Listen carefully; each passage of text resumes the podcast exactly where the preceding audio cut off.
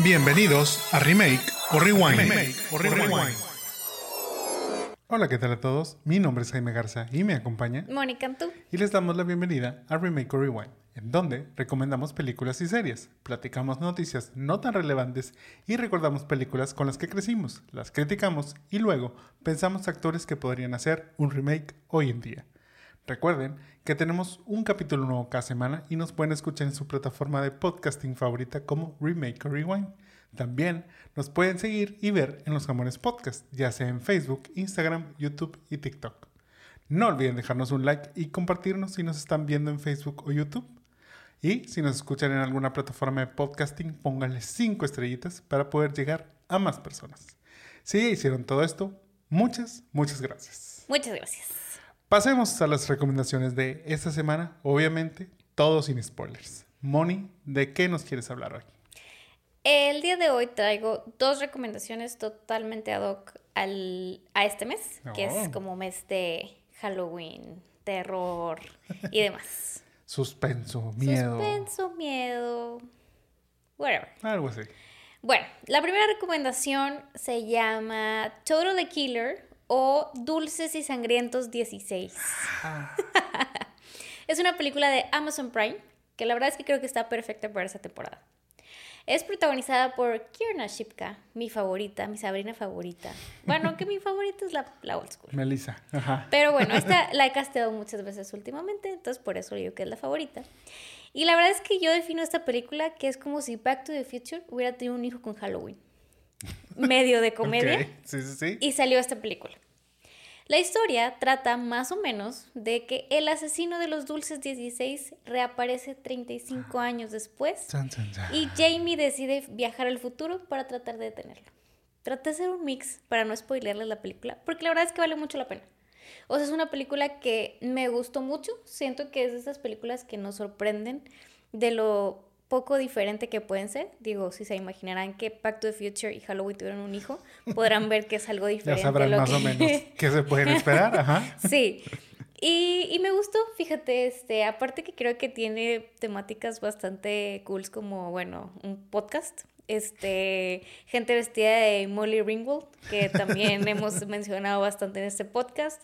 Este, obviamente todos los, este, los clichés de los asesinos y las películas de miedo y todo esto. Y, y no sé, o sea, creo que al final también, a pesar de que es una película de terror, miedo, suspenso, comedia, ciencia ficción, ya no sé cómo la definiría, pues también tiene ahí su, su toque de amistad y familia y demás. Entonces, la verdad es que me gustó mucho y la recomiendo ampliamente para esta temporada de Halloween. ¿Qué te parece a ti? Fíjate que yo cuando ya habíamos estado viendo unos, unos trailers este, y unos sneak peeks ahí de, de esta película previo a que se estrenara. Y desde entonces fue como que, ok, me, me está llamando la atención. Creo que el aspecto de tener este, eh, pues de crear un nuevo, digamos, asesino icónico que era este personaje, este, ¿cómo dices? El asesino, este, De los dulces, de los 10, dulces 16. Eh, la máscara que utiliza, como que todo este eh, estaba interesante y hacía como que, pues obviamente referencia a los clásicos de tipo Michael Myers, este, incluso los Freddys, tipo los este, Ghostface, tipo todos esos que ya conocemos. Entonces, es, partiendo de eso estaba padre. Me gustaba la idea de tener este, a Kieran Shipka haciendo como que el papel aquí pues de la pues podría ser como víctima principal este, dentro de esta, de esta película. También estaba Claire Bowen, que es este, la, la mamá, que es Pam ahí en la, en la película. Y eh, entonces como que el universo me, me, me estaba llamando. Ya que la vimos, entendí también que, aunque obviamente este, se basa en la parte del terror y tipo estas películas que ya conocemos, tipo slashers, eh, como mencionamos, ¿verdad? De Scream y este, eh, Halloween y Viernes 13 y tipo to- todos esos. Este, aparte era la parte comedia, o sea, que como quiera hacía mucha, este, pues mucho comentario irónico en cuanto a estas películas, como la fórmula, Eh, la misma las mismas cuestiones como suceden, tipo, pues los, los asesinatos, este, ya saben, o sea, los clichés de siempre, eh, los jóvenes calenturientos son los primeros que se van, tipo, todo ese sentido. Entonces, la verdad es que me gustó mucho, o sea, porque sin ser la película de miedo, o sea, creo que es una muy buena película para Halloween, o sea, como para estas fechas. Eh, y entendiendo que tiene un poquito para todos, o sea, para el público que le gustan estas películas tipo slashers, este, de terror y así, pero sin ser como tan, tan drástico o tan cargado en ese aspecto, y teniendo también el lado de comedia para pasar un buen rato mientras la estás viendo y todo eso. Como dices, también tiene muchas referencias, este, tanto a películas de los ochentas, no solo este, de, terror, sino también, como dices, mencionan mucho Volver al Futuro, mencionan mucho, este, pues las de, las de, de Molly Ringwald, tipo de Howard Hughes, si es Howard Hughes, se, me olvida si es, si es así su, su nombre. Mm, es Hughes something. Eh, bueno, este, o sea, de, pues del, del, director este, que son películas icónicas como que de esos, de esos momentos. Entonces, la verdad es que, vaya, a mí, tú sabes que me gustan esas películas este, de los ochentas, entonces siendo fan también como de ese, de ese, este, pues sí, de ese tiempo en el, en el cine y las películas, esta película todavía me gustó más por todas esas como referencias o este easter eggs ahí que podrían estar ocultos dentro de la misma.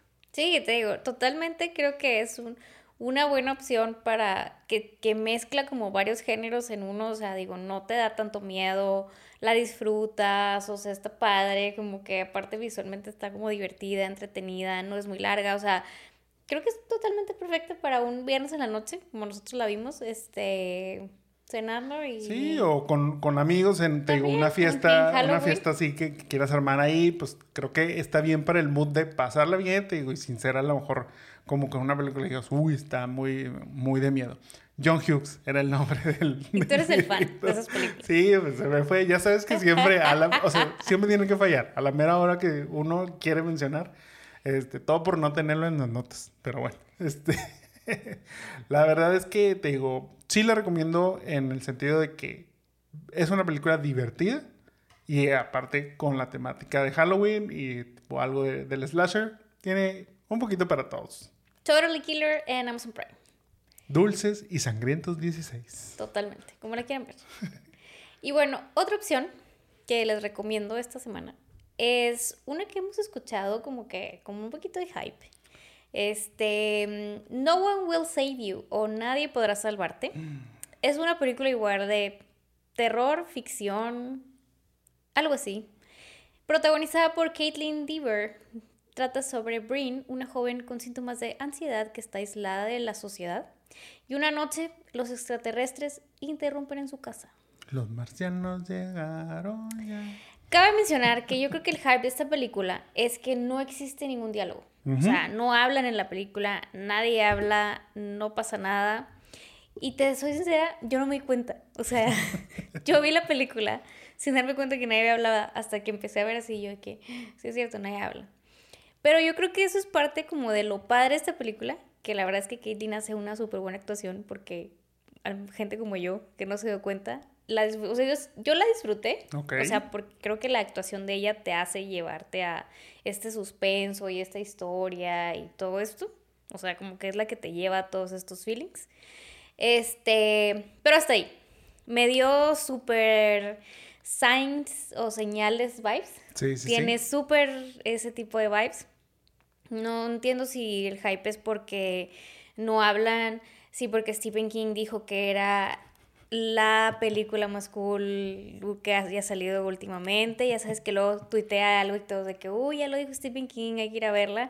Y bueno, no siempre sale tan acertado. O sea, como que siento que le ha fallado por ahí. Quiere ser Roger Ebert, este, Stephen King. Pero bueno, la verdad es que creo que es una película interesante.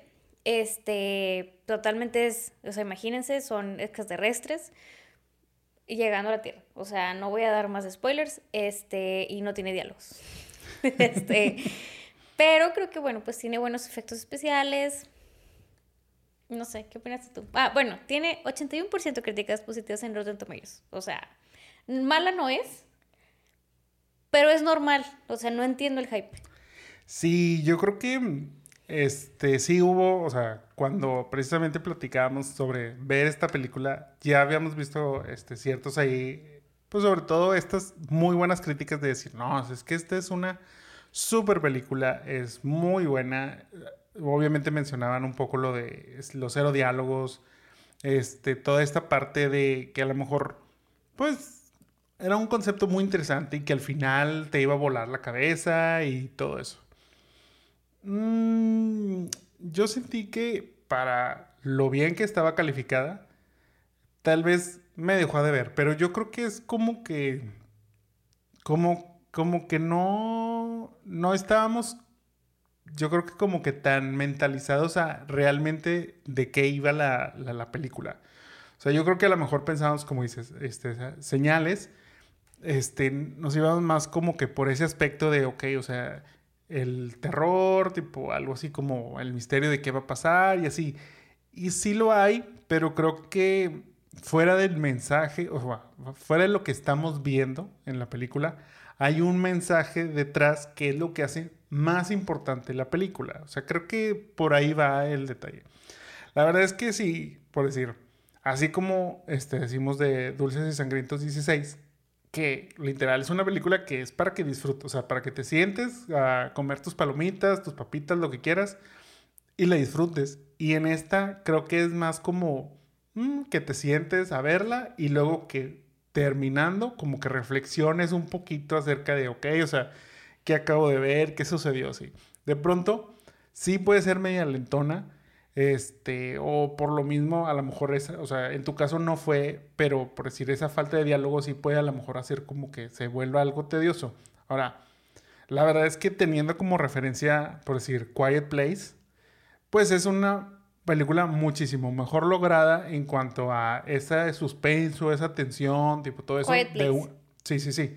O sea, te digo, siendo una película sin diálogo, a diferencia de Nadie te salvará. Creo que también no le ayudó, y esto ya lo había este, mencionado también con este, la de eh, Drácula, Mar y Sangre, que vemos mucho, en este caso, a los marcianos.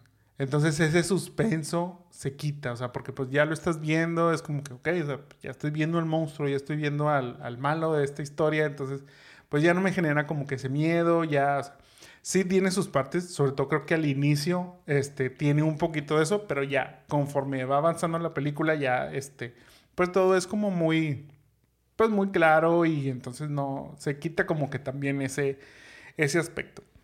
Yo creo que no es mala, o sea, yo no diría que es, que es mala. No, dije que era mala, tampoco. Pero tampoco siento que sea la película. La verdad es que digo, este, y te lo platiqué porque hay un famoso TikToker que reseña películas. Sí dijo que esta película, wow, y yo te había dicho, estoy seguro que cuando la veamos no vamos a tener esa, esa reacción. Y tal cual, o sea, y es válido. A final de cuentas, cada quien va a interpretar la película como quiere y cada quien a lo mejor va a estar en el momento indicado para ver esa película y a lo mejor si la vemos un año después, pues no, no va a ser lo mismo. No sé, o sea, hay muchas vertientes en ese sentido. Yo creo que si les interesan este tipo de películas, si les llama la atención como que decir, ok, o sea, ¿de qué puede, qué tan interesante o no puede ser esta película con cero diálogos y de este, alienígenas y que, es, que está muy de moda ahorita también el tema y todo eso? Pues sí, véanla.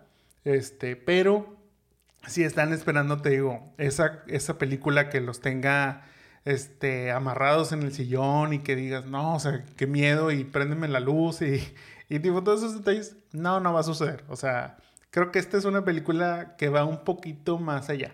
Me sigue gustando más señales. Sí, sí, sí.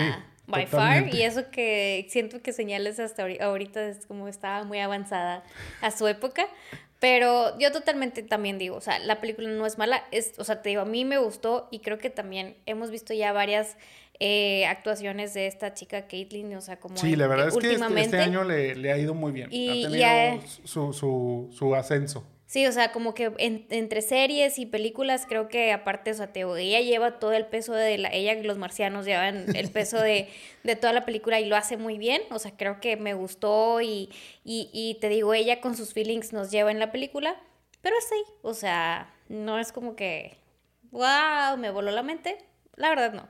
Tal vez, espero que no venga un marciano a robarme este, por ahí, pero bueno, este, véanla, la verdad es que vale la pena también si están en el mood de ver películas como de terror, ciencia ficción, marcianos y últimamente en Halloween y en este mes, pues vale la pena. No One Will Save You o Nadie podrá salvarte en Star Plus. Así es.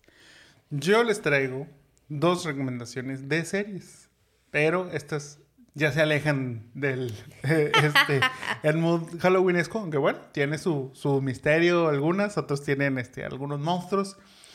Son unas series que ya les había platicado que se habían estrenado, pero justo esta semana pasada terminaron su temporada. La primera es Only Murders in the Building, tercera temporada, la cual pueden ver ya completa en Star Plus. En esta temporada, Oliver, Charles y Mabel, el trío de podcasteros resuelve misterios, buscan la verdad sobre la muerte de Ben Glenroy, un famoso actor y estrella dentro de la obra teatral de Oliver en su regreso a Broadway. Ante este inesperado suceso, los planes de todos cambian, incluyendo el regreso del programa Only Murders in the Building. Esta tercera temporada, la verdad, yo sentí que subió mucho su nivel en cuanto a talento, porque pues era incluir a Paul Rudd, quien es el que interpreta a Ben, y aparte tener a Meryl Streep como Loretta Durkin. Pero me dejó de ver. ¿En serio? La verdad es que sí, yo tenía altas expectativas, la verdad estaba muy emocionado este, ahora que regresó, sí fue como que qué padre. Y no sé, mira, algo que salió como que de la esencia principal de, de esta serie es que, como lo dice el nombre, o sea, solo asesinatos dentro del edificio. Aquí yo creo que sintieron que después de dos temporadas, como que la fórmula ya se sentía un poquito forzada. Es como, o sea, me, me, recuerda mucho como Grey's Anatomy, que es como que ya, o sea, todo les pasa en el mismo lugar y así. Bueno, entonces como que algo similar. Sentí aquí que dijeron, oye, pues es que ya es mucho, este, como que alguien del edificio, que solo sucede en el edificio. Entonces le quisieron dar como esta amplitud, eh, pues digamos, de espacio y eh, sale de lo que es la locación ahí de, la Arconia. Y incluso, por ejemplo, Mabel también deja el edificio, o sea, ya, ya no vive ahí con, este, ya no vive en el mismo edificio con Charles y, Oliver. Y siento que eso también como que le hizo perder como suspenso a todo lo que sucede. Esto sucede mucho, por ejemplo, y, y es un, o sea, estas son como reglitas que hay para hacer este tipo de, por ejemplo, películas de miedo y todo eso, que normalmente si se dan cuenta es como que, ok, todo tiene que ser dentro de una, de una locación, ya sea una cabina, o sea, ya sabes, la clásica cabaña, la clásica cabaña en, en, el bosque, este, no sé, una casa que está este, blindada, entonces no pueden salir, o sea, o están atrapados en algún lado. O sea, siempre obviamente el, como que tratar de reducir el espacio de maniobra para cualquier este, personaje, pues ayuda a generar mayor tensión, mayor suspenso y así. Y en este caso, te digo, se pierde, o sea, salimos del edificio, ya no estamos confinados a, ok, o son los tantos pisos, pero ya no estamos como que dentro de esa, esa área. Y incluso Ben, pues termina siendo una víctima que no estaba tan conectada a los personajes principales. Que yo siento que también ahí hace como que, que se pierda como Em, pues no hay como que el peligro o amenaza hacia estos personajes porque bueno, pues fue un, fue un hecho aislado. En las primeras dos temporadas, la primera, el, el, este, la víctima es un amigo de Mabel que vive dentro del edificio. La segunda temporada es de otra este, residente del edificio que pues, quieras o no, pues estaba ligada también a estos personajes. Pero en el caso aquí de Ben, pues es un actor eh, hollywoodense, tipo todo ese rollo, que pues su conexión era que estaba dentro de la obra de, de Oliver, pero pues no había una conexión directa con ellos que dijeras, ah, ok, es que el asesino, después de, este, de, matar a, a, Ben, va a ir tras Mabel, va a ir tras Charles, va a ir tras Oliver. No, o sea, entonces, pues solo era como que, ok, parte era resolver el misterio y parte era ver cómo desarrollaba la obra este, teatral ahora, ahora Oliver. Siento que por ese lado perdió esa esencia que normalmente tenía y te digo, pues teniendo las participaciones, pues sobre todo principalmente a Meryl Streep, creo que como que me terminó dejando de ver. Ay, pues esta sad que no te gustado del, del, todo. Yo no vi la, o sea, es que yo no veo Only Murders in the Building, solo vi la primera temporada y bueno, pues por razones varias ya no la terminé de ver. Solo vi, pero vi este último capítulo y como que... El penúltimo, te tocó el penúltimo. ¿El penúltimo? Sí. No, y el último. ¿El último también? Sí. Bueno, vi a los dos.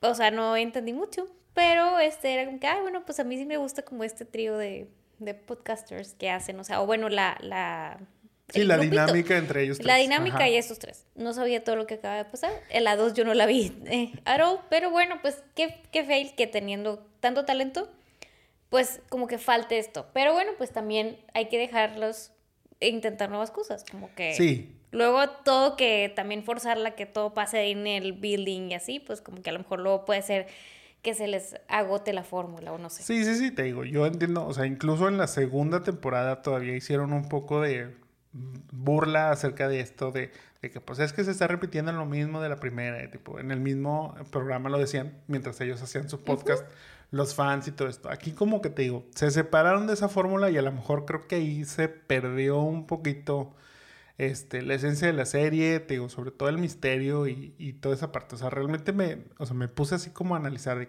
que, ¿qué me faltó que en las otras temporadas? Pues es que, o sea, tanto, te digo, cualquiera de los personajes pues estaba muy tranquilo en el sentido de que pues no nos va a pasar nada. O sea, entonces como que no había ese riesgo, no había realmente así como ese peligro que te podría decir, ah, ok, o sea, quiero saber qué va a suceder porque a lo mejor están acechando a este personaje. ¿Qué te digo? Sí era algo que, que había en las, en las otras temporadas, entonces pues bueno. Como quiera, ya está confirmada una cuarta temporada. Incluso, bueno, el final del capítulo hay un cliffhanger de lo que va a ser el siguiente misterio. Y afortunadamente, este, cumple con resolver justo la queja que estoy haciendo este, en estos momentos. La víctima es un personaje que sí está muy relacionado a estos personajes principales. Y yo creo que sí hay una amenaza ya más directa hacia estos mismos. Bueno, pues esperemos que este, esta cuarta temporada de este grupo de amigos este, entienda el mensaje y sea una cuarta temporada mejor. Sí, como quiera, eso sí, se la sigo recomendando porque estoy contento de que la hayan renovado y que vaya a haber una, una cuarta temporada. La voy a ver sin duda. Entonces, les recomiendo que vean Only Murders in the Building. A lo mejor esta tercera no va a ser la que más les guste, pero pues yo creo que es una serie disfrutable. Tiene 10 capítulos de media hora aproximadamente y recuerden que la pueden ver en Star Plus. Yo vi dos capítulos y también la recomiendo, Iván. Así que véanla. y la otra que recomendamos, o bueno, que voy a recomendar es Ahsoka en Disney Plus. También esa serie terminó ya este, su primera temporada la semana pasada y en esta temporada, pues Ahsoka, la aprendiz de Jedi de Anakin Skywalker, se encuentra investigando una posible amenaza a la galaxia. Para quienes no estén muy enterados, esta serie pues es un spin-off del universo de The Mandalorian y toma lugar después de la caída del imperio, o sea, después del episodio 6 de las películas, que es cuando ya derrotan a Darth Vader y al emperador Palpatine. Esta historia en particular es como una continuación, o por ahí le llaman también la temporada 5 de lo que fue la serie animada de Star Wars Rebels. Ya que pues muchos de los, tanto personajes, que en este caso Ahsoka, y otros personajes que, interfieren en la, en la, misma serie, pues continúa esta historia eh, de lo que fue la, la serie animada. En general, y sin yo tener el contexto de precisamente esta serie de Rebels, porque yo no la vi, o sea, sí la conozco, pero no la vi porque cuando son caricaturas ya... Bueno, en realidad me desconecté un poco de, Star Wars antes de lo que eran las, las nuevas, las nuevas este, que hicieron ahora, las nuevas seis películas, como que me desconecté un poco porque era como ese, como ese in-between en donde Disney adquiría los derechos, entonces empezaron a cambiar como que qué si era canon, qué, qué son leyendas, o sea, lo que, lo que le llaman leyendas en Star Wars son cosas que hicieron cómics o hicieron alguna, alguna caricatura algo así, pero que ahora que Disney, adquirió esto, dijeron, ok, eso no es, eso no sucedió. O sea, son leyendas. Pero este, de pronto pues ya empezaron a hacer canon, que, que aquí es por eso que empiezan a introducir a estos nuevos personajes que eran parte, digamos, de esas leyendas, pero que al ya traerlos ahora a este nuevo universo en Disney de Star Wars, pues ya ahora sí se vuelven parte de la historia, parte de la línea real de lo que fuimos en las películas, tanto las originales como las otras seis que se hicieron este, después. Entonces, bueno, sin yo tener mucho contexto al respecto, sin saber realmente la historia de Ahsoka como tal, digo, sabía básicamente quién era, eh, qué papel jugó en, dentro de Star Wars, tipo, y todo esto, creo que se me hizo una serie cumplidora. Ok. O sea, creo que no está al nivel de las primeras dos temporadas de The Mandalorian. Eso sí, este, la verdad es que no. Pero tiene una historia y personajes disfrutables. O sea, creo que su mayor problema es que como que sigue siendo una pieza dentro de un gran rompecabezas que están armando este, John Favreau y Dave Filoni. Y entonces pues te cuenta como un cachito de la historia. Realmente o sea, poco pasa en esta, en esta primera temporada acerca de, o sea, vaya, es una serie lenta, digamos, pero porque es como que no quieren ya como meter todo en esta, en esta serie, van a ir como que, te digo, armando diferentes series en donde se van a tomar como que esta temática para al final, según yo el plan, lo que quieren hacer es, por ejemplo, fue esta primera temporada, Luego sigue una nueva serie que se llama Skeleton Crew, que va a salir Jude Law y sale con unos niños, entonces como que pues va a ser un, poquito más light, este, pero va a ser dentro de este mismo universo. Luego van a venir las de Mandalorian, la cuarta temporada, y probablemente una segunda temporada de Ahsoka. Y después de eso van a hacer una película que va a ser como que a culminar el arco de esta, pues de esta historia que está continuando Ahsoka en cuanto a la amenaza que es este, el General Throne, que es este nuevo malo, digamos, que nace, pues no nace, pero este, resurge a raíz de la caída de, Darth Vader y, el emperador Palpatine y todo lo del imperio y demás. Entonces, pues te digo, fue como, me recuerda mucho a lo que son las series de Marvel en Disney. O sea, te están dando una probadita y realmente es como que, ok, o sea, sí me pareció bien, sí me gustó, pero necesito el pastel completo para poder realmente decir que vale la pena. O sea, este, son, esas cositas. O sea, te digo, yo sí la recomiendo. O sea, son ocho capítulos de entre 45 minutos y una hora. Pero obviamente saber de Star Wars es altamente recomendado, les digo, sobre todo para que entiendan un poquito como el contexto de lo que está sucediendo. O pues véanla con alguien que sepa de Star Wars para que les pueda explicar todo. Fíjate que yo no vi Ahsoka.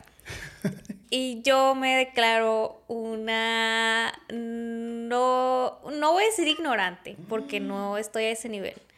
Pero no soy fan de Star Wars. O sea, sí este, bueno, o sea, es que ¿Conoces? O sea, es que conoces la historia básica. a eso iba. O sea, conozco lo básico. Este, mi life partner, o sea, no es como el más fan de Star Wars. Por ende, a lo mejor también por eso no sé. Sí, yo y también por soy básico en ese sentido. Y por eso, más bien, mi universe ese no te, es, no te he jalado tanto. Sí, es que no te he jalado tanto esto. Pero entiendo, pues, obviamente que hay todo un universo y más allá. Pero, ¿qué siento yo? Y es lo de lo que es ahorita. O sea, digo, yo la verdad es que no he visto ninguna de las series ni Mandalorian, a pesar de Pedro Pascal y así. O sea, yo veo un capítulo y fue que, no, I give up, adiós. O sea, por ende no he visto ninguna. Pero yo creo que, bueno, o sea, yo no sé qué siga después de las últimas películas de Star Wars. O sea, de las últimas estas donde salió Rey y ya, o sea, como estas.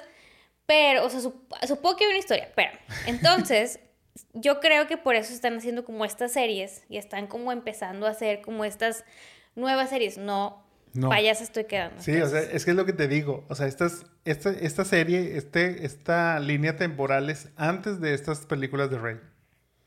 O sea, están en, entre las, digamos, las últimas. No, perdón. La, las primeras. No, o sea, sí, las primeras que son, que son digamos, el episodio 4, 5 y 6. Ajá. O sea, entonces te digo, ya, murió Darth Vader. ¿Cuando salen los Ewoks? Ajá. O sea, después de esa, pero mucho antes de lo que es este, la que vimos ahora de The Force Awakens y tipo todas esas. O sea, está en ese in-between. Por eso te digo, ¿sabes? Acaban de derrotar a Darth Vader. Este, la gente está muy contenta porque ya se derrotó al imperio, pero en esa felicidad, este, las facciones del imperio son los que están ahí buscando cómo van a regresar. Que, spoiler alert, van a regresar porque es lo que sucede en la, en la película de The Force Awakens, o sea, en el episodio 7. Bueno, o sea, ok, está bueno, o sea, va en tres, así.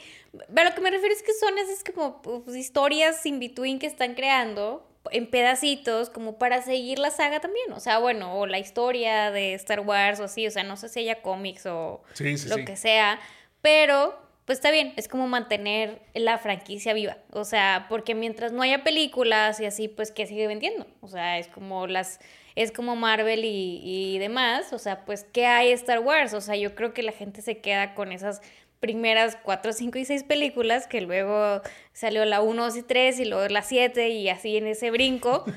Pero es como que lo que más recuerdas, no es como que no ha agarrado, que eso también creo, que no ha terminado de ganchar como esta nueva generación con Ahsoka y el Mandalorian y eso, pues siento que no ha terminado de ganchar a la gente.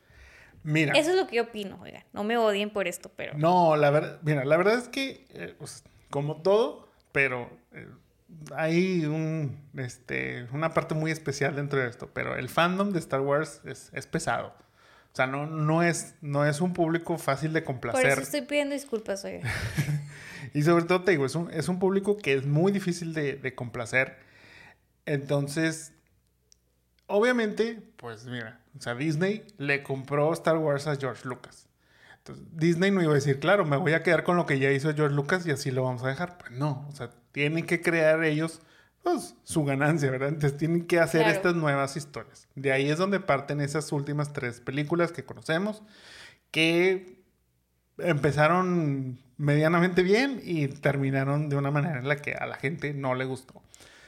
Eso te digo, en general ha sido la vertiente de que por lo mismo, o sea, digo, uno dice, ay, qué menso George Lucas, ¿por qué vendió? No, mangos, porque ella sabía que la verdad es que se estaba metiendo en un broncón. Claro. Y dijo, ¿sabes qué? O sea, si le voy a sacar una millonada a esto, de una pues, vez. pues mejor vendo y ya que, que, Disney se haga bolas. Me van a hablar como quiera ahí para darles algunos consejillos y cosas así. Entonces, pues. Para invitarme a las premiers también. Sí, o sea, realmente.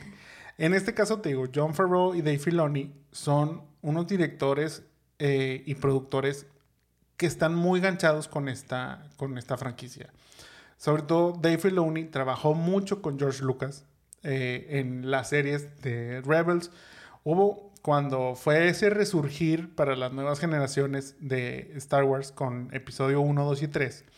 Hicieron eh, unas caricaturas en Cartoon Network que se llamaban de que Clone Wars. Y eran unos, unos segmentitos que pasaban de, yo creo que eran como unos, no más de 15 minutos, no, menos, yo creo que unos, entre 5 y 10 minutos era lo que duraba ese, pues eran unos cortitos animados que ayudaban, digamos, a, a llenar los huecos que había entre las entre una película y otra y obviamente mantener vigente y, y demás.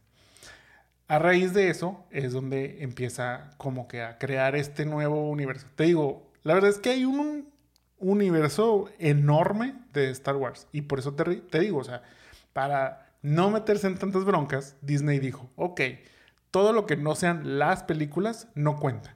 ¿Qué fue, te digo, cuando se, o sea, todos estos cómics, incluso, o sea, son, pues, novelas, este, que se hicieron de Star Wars, te digo, donde, pues, por ejemplo, Luke tiene una pareja, este, hay una parte donde tiene hijos, este, también, pues, se se crece la historia de entre Han Solo y, Leia. O sea, como que todo eso se expande. Entonces es como ese universo expandido dentro de las películas, o sea, o fuera de las películas, por decir, de, Star Wars.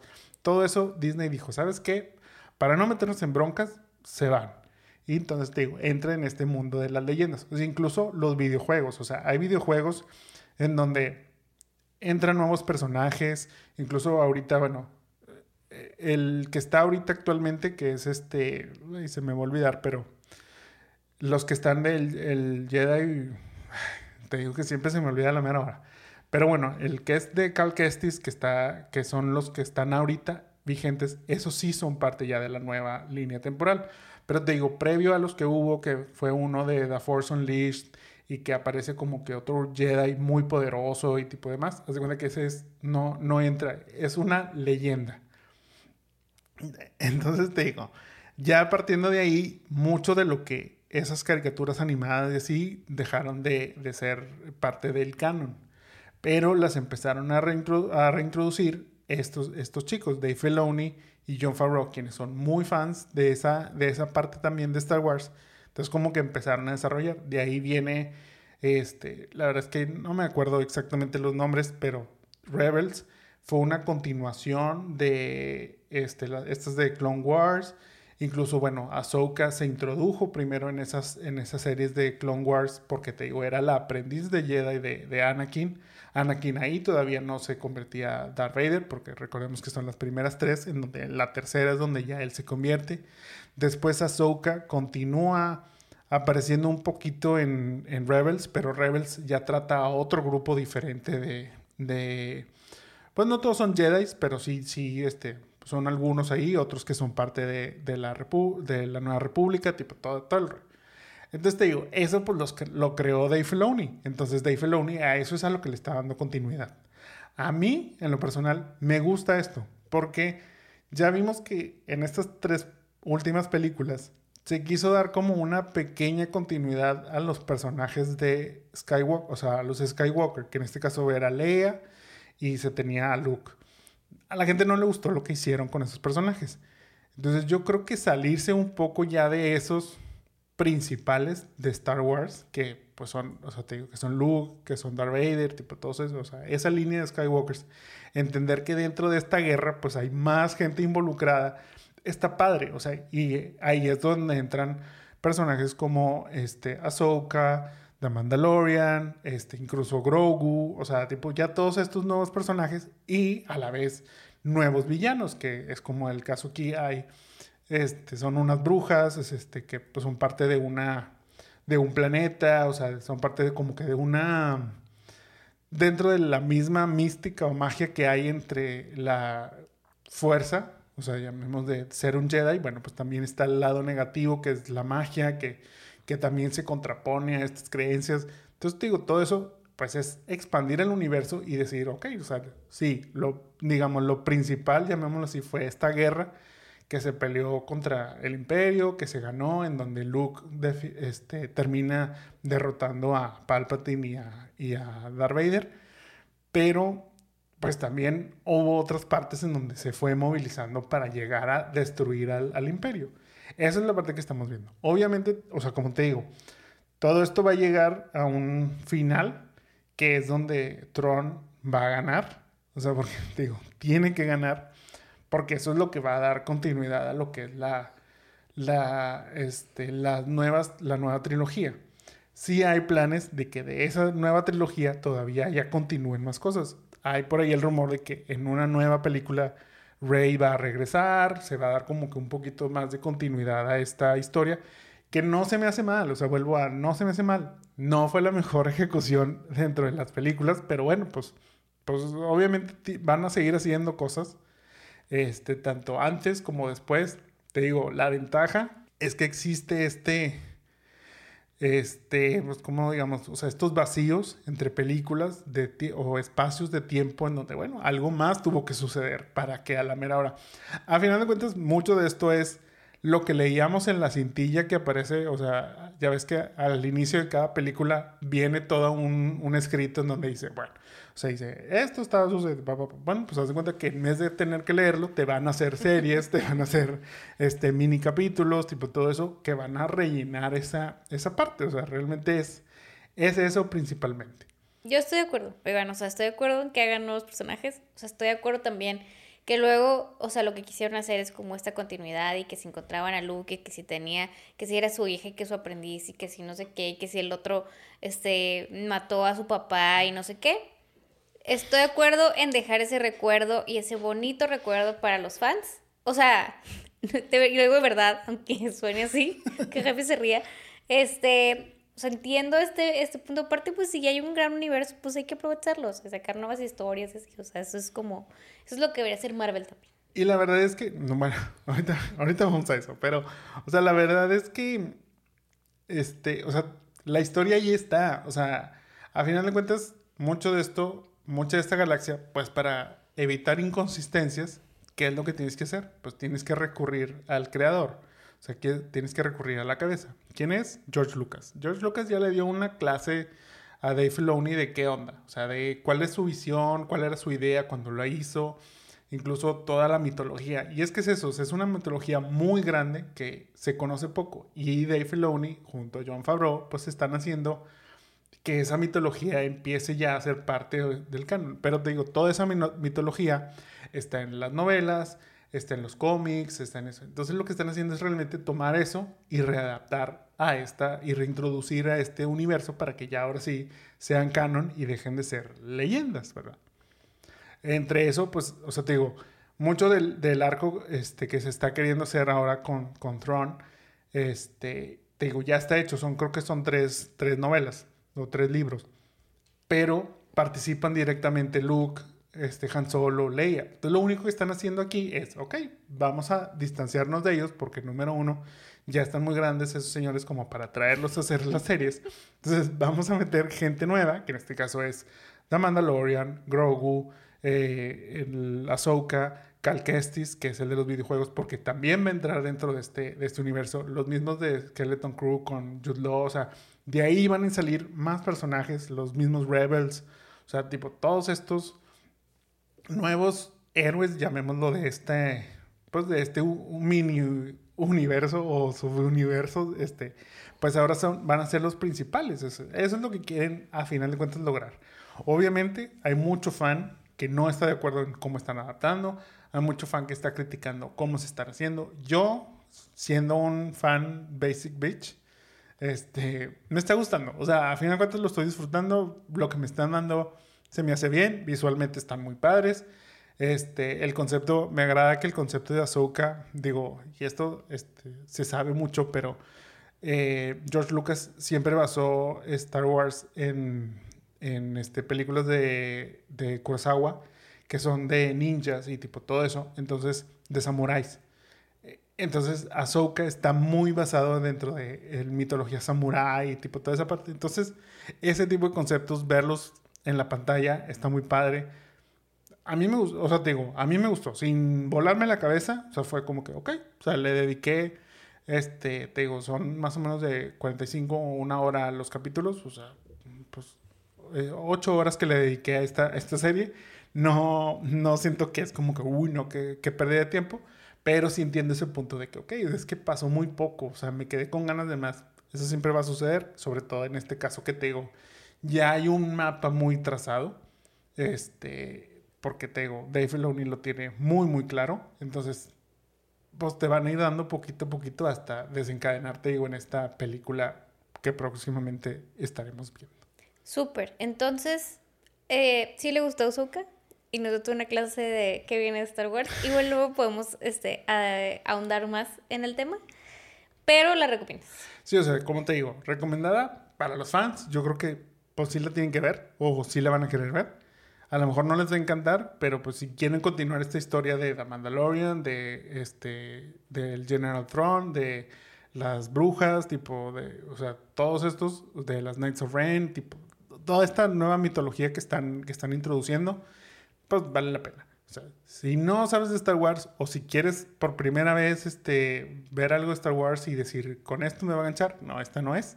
O consigue tu novio que te gusta Star Wars sí, y ya le preguntas. Sí, o sea, al final de cuentas alguien que te explique está bien, pero si, si, de plano no te gusta y dices, a ver si con esta me engancha, no lo va a hacer. O sea, esta no es la, la serie para, para hacer eso.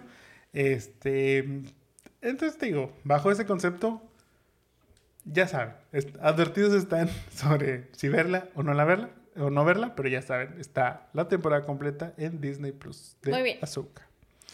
Y aviso este parroquial, hablando también de Disney Plus, pero ahora como dices, moviéndonos al universo de Marvel, Loki, temporada 2, vuelve el dios del engaño en su segunda temporada, después de haberle dado en la madre al multiverso, tras haber matado a aquel que permanece, o sea, la variante de Kang el Conquistador. Pues bueno, a ver qué, cómo va a resolver ahora todo esto y cómo va a conectar Marvel esto a las películas. ¿Qué es lo que te digo? Sufre un poquito lo que están sufriendo las series de Star Wars. Son una piecita en el rompecabezas. Entonces, tienen una tarea complicada. Loki es de esas series que fue muy bien recibida su primera temporada, eh, a diferencia pues, de algunas otras que no, la gente no está pidiendo que haya una, una segunda.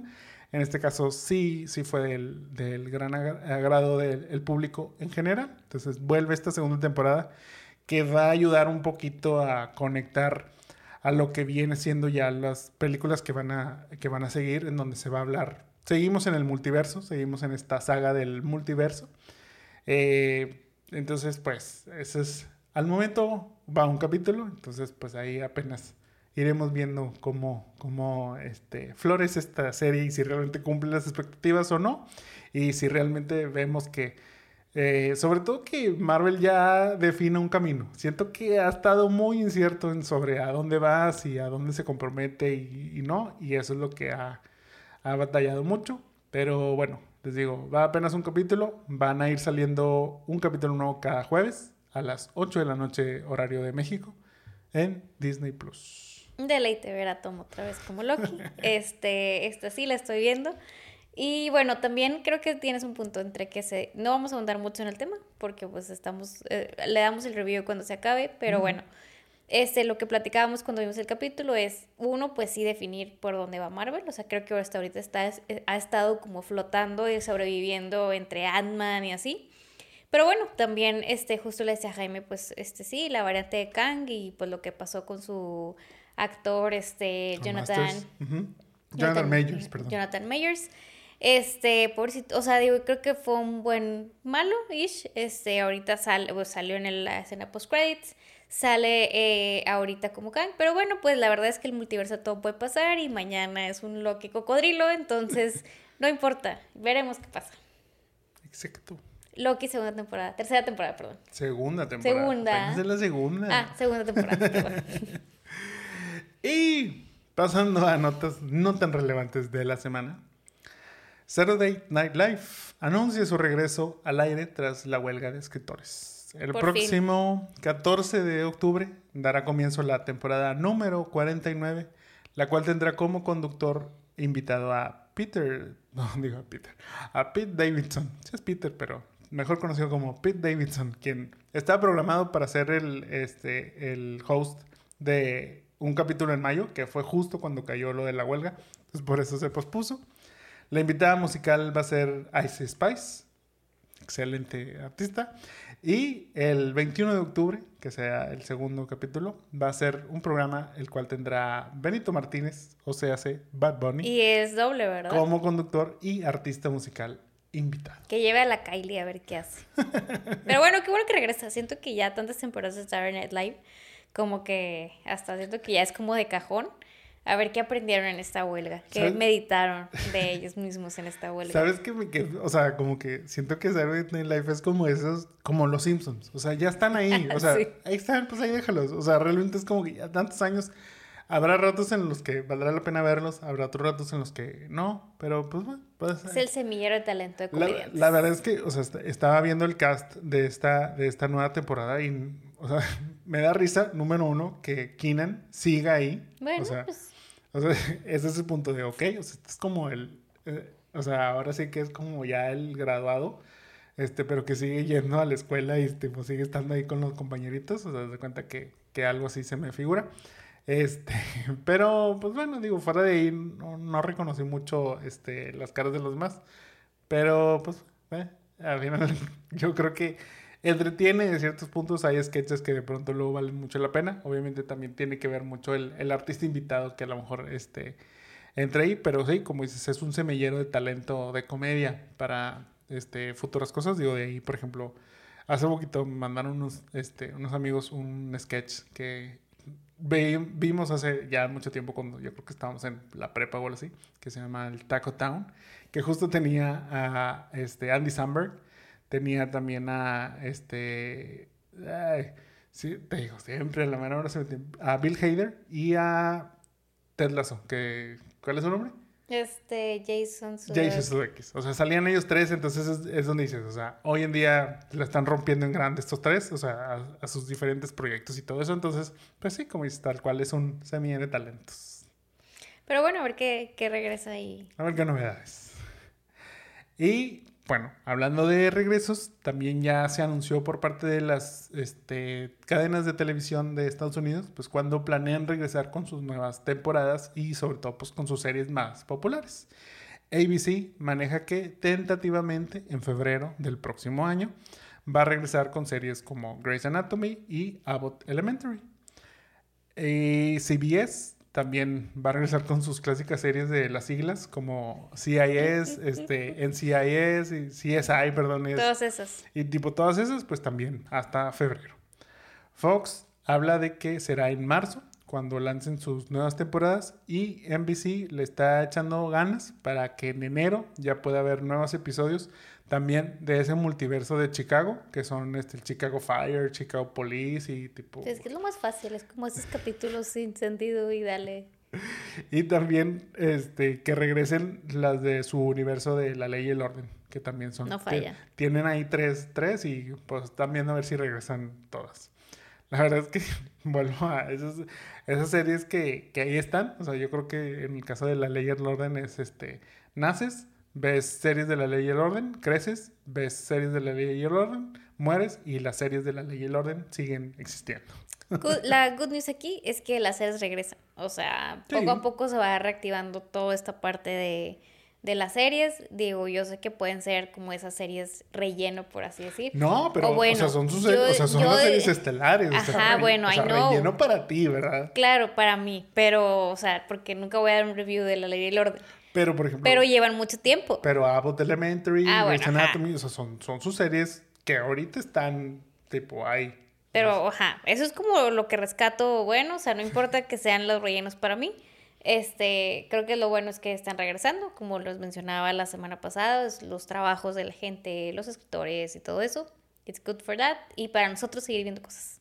Sí, y digo, recordando que estas series debieron de haber salido ya ahora en agosto, o sea... Sí, pues normalmente la temporada de otoño empezaba en septiembre. entonces, pues nada más como que para que tengan el contexto de, pues van, van a salir hasta el próximo año. Todavía, por ejemplo, en el caso de la CW, este, ellos se van a ir hasta abril con series como All American, Homecoming y Walker, mientras que la última temporada de Superman y Luis, esa va a llegar, pero todavía después de abril porque les dan la chance a los de los efectos especiales de trabajar. Pues es que imagínate todo como que ponerte al día, lo que hablábamos, de ponerte al día, no nada más es grabar y es de que, ah, bueno, sácalo mañana, o sea, lo que tienen que hacer en post, sobre todo en estas que a lo mejor la ley y el orden no tiene los mejores efectos especiales, pero sí, pues obviamente Superman, no tiene, Superman Luis, o este, pues sí, y, lo, lo tienen que hacer bien, entonces, bueno, pues iremos viendo. Así es. Hablando de volver, la que traía mucha prisa, pero que ya le está lloviendo sobre mojado, es Drew Barrymore, que bueno, ya tiene fecha de regreso, que va a ser ahora el 16 de octubre, pero, pero, sus tres escritoras, Chelsea White, Christina Keenan y Liz Coe, las tres, que son parte del sindicato de, de, escritores, pues se han negado a volver al show. Pues, pues ándale, no andaba, que no, que no necesitaba y que iba a ser, pues que, que se la aviente sola.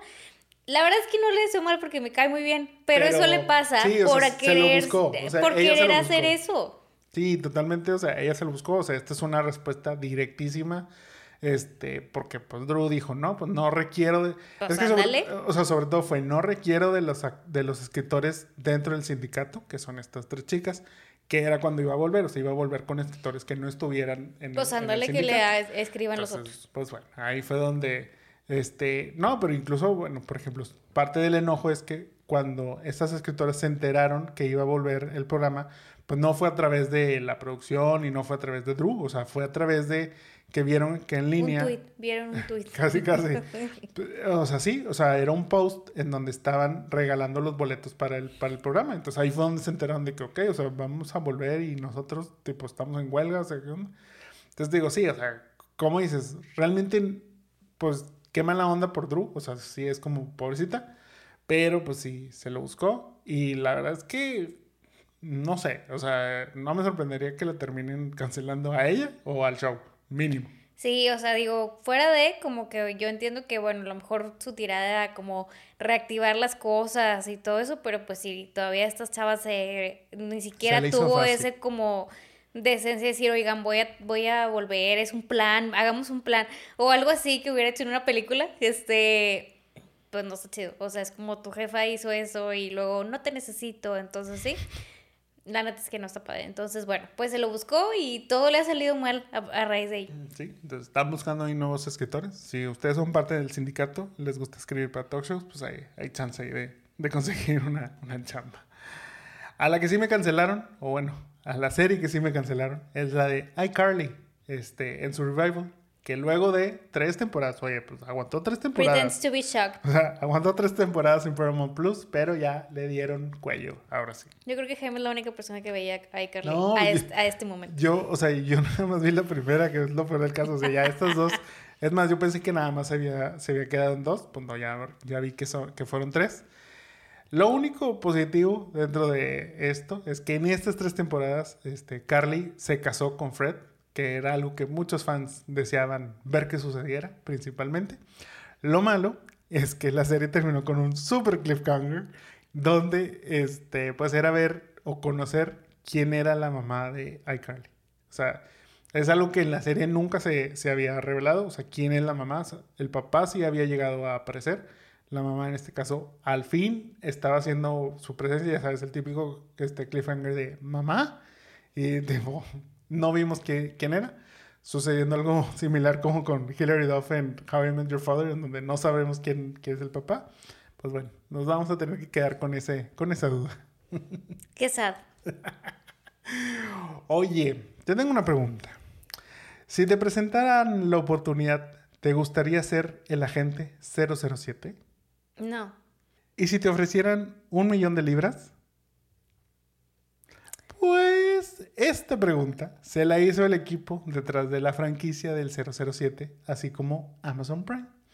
Por lo que el 10 de noviembre lanzarán esta serie inspirada en el agente 007 llamada 007 Road to a Million o algo así como 007 Camino al Millón, en donde nueve parejas competidoras se lanzarán en una épica aventura por todo el mundo enfrentando una serie de retos inspirados en James Bond, todo para ganar ese millón de libras.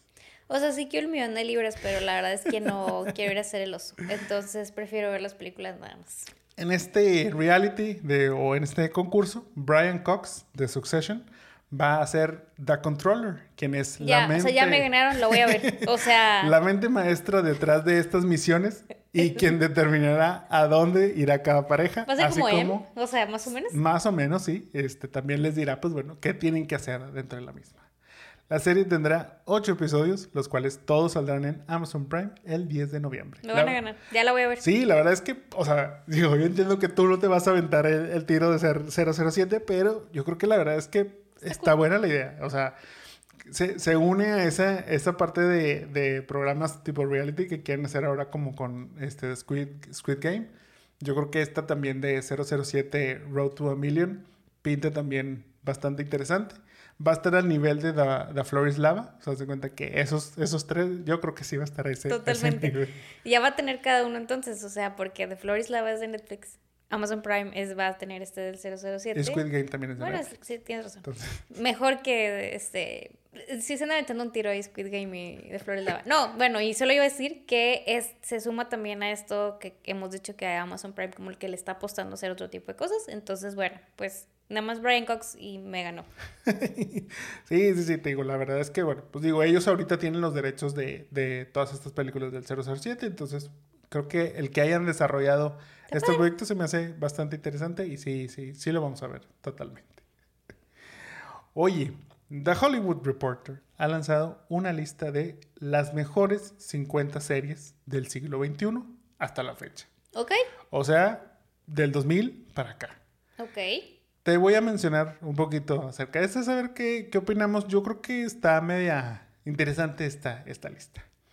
Como menciones honoríficas están Arrested Development, The Good Wife, The Office y Watchmen. En el lugar 50 está Sex and the City. ¿Qué opinas? ¿Merece ese lugar? ¿O crees que debe estar así como más arriba? No, yo creo que está bien. Cinco. Digo, a ver, a ver cuáles están más. No he visto la lista completa. Pero. mm, Bueno, en el lugar 49 está Avatar The Last Airbender, esta historia animada. La verdad es que me sorprendió sobre todo por esa parte, porque es animada. Mira, ni tú la has visto, ni yo la he visto, pero sí sé que tiene muy buenos reviews, sí sé que es una serie que la verdad, la gente sí, o sea, la crítica sobre todo ha hablado muy bien de esa, a la gente le ha gustado mucho, entonces va, creo que un lugar 49 no suena nada mal. Lugar 45 es para The Crown, pues pudiera haber estado tantito más arriba. Pero bueno. Lugar 41 lo tiene Beef. Yo creo que. Mira, pues está bien para hacer una serie nueva. ¿No? En el lugar 38 tenemos Band of Brothers, esta serie sobre, sobre la guerra, que tampoco la hemos visto, pero sí sé que tiene muy, muy buenos reviews. Creo que. A lo mejor creo que pudo haber estado un poquito más alto según lo que he investigado al respecto. Ok. O sea, pero bueno. En el lugar 35 está Chernobyl, esta serie que también salió hace poquito este, en HBO. Y esta serie me llamó mucho la atención. En el lugar 34, Jane the Virgin. La verdad es que, o sea, Bueno, tuvo mucha fama en su momento. pues sí, pero será una de las mejores series. La Creo que es la temática. Sí le tiro un poquito de shade a esta, a esta este, serie porque pues es una novela con presupuesto. O sea, Sí, o sea, pero creo que va más allá por tal vez la temática que no es tan común hacer una serie de Jane the Virgin. Podría ser. En el lugar número 33 está Orange is the New Black. En el lugar número 31, Fleabag. Esa no la hemos visto. Digo, Está en la siendo lista, muy reciente. este, Pero bueno, en ese sí me extraña porque creo que está mayor, o sea, yo sí pensaría que está rankeada más entre los, más incluso alta. más alta como entre los veintitantos. Sí, sí, yo también. O sea, este, según el hype que he escuchado, sí creo que, que merece estar más arriba. Pero, por ejemplo, en el lugar número 30 está Game of Thrones. Yo bueno, es que siento que la última sí, temporada... no, le, no le ayudó. Y, y ahí es donde yo a lo mejor sí lo hubiera puesto un poquito más abajo. Sí, yo también.